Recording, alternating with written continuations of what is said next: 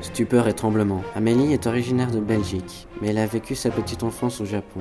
Elle a toujours admiré le Japon. Adulte, Amélie retourne au Japon pour un contrat d'interprète chez Gumimoto, une entreprise d'import-export, où elle va travailler et où elle veut vivre comme une vraie japonaise en tant qu'employée.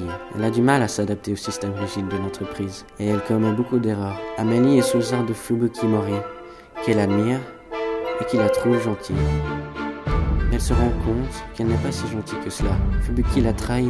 Fubuki est sous les ordres de Monsieur Saito, qui lui est sous les ordres de Monsieur Moshi, aux ordres de Monsieur Haneda, le directeur de l'entreprise, qu'Amélie surnomme Dieu. Mais Amélie-san est aux ordres de tout le monde, et certaines personnes en profitent. Ce livre est intéressant parce qu'il présente la culture japonaise, et là-bas, on ne travaille jamais trop. Les femmes ont de nombreuses lois à suivre, et les hommes pratiquement autonome.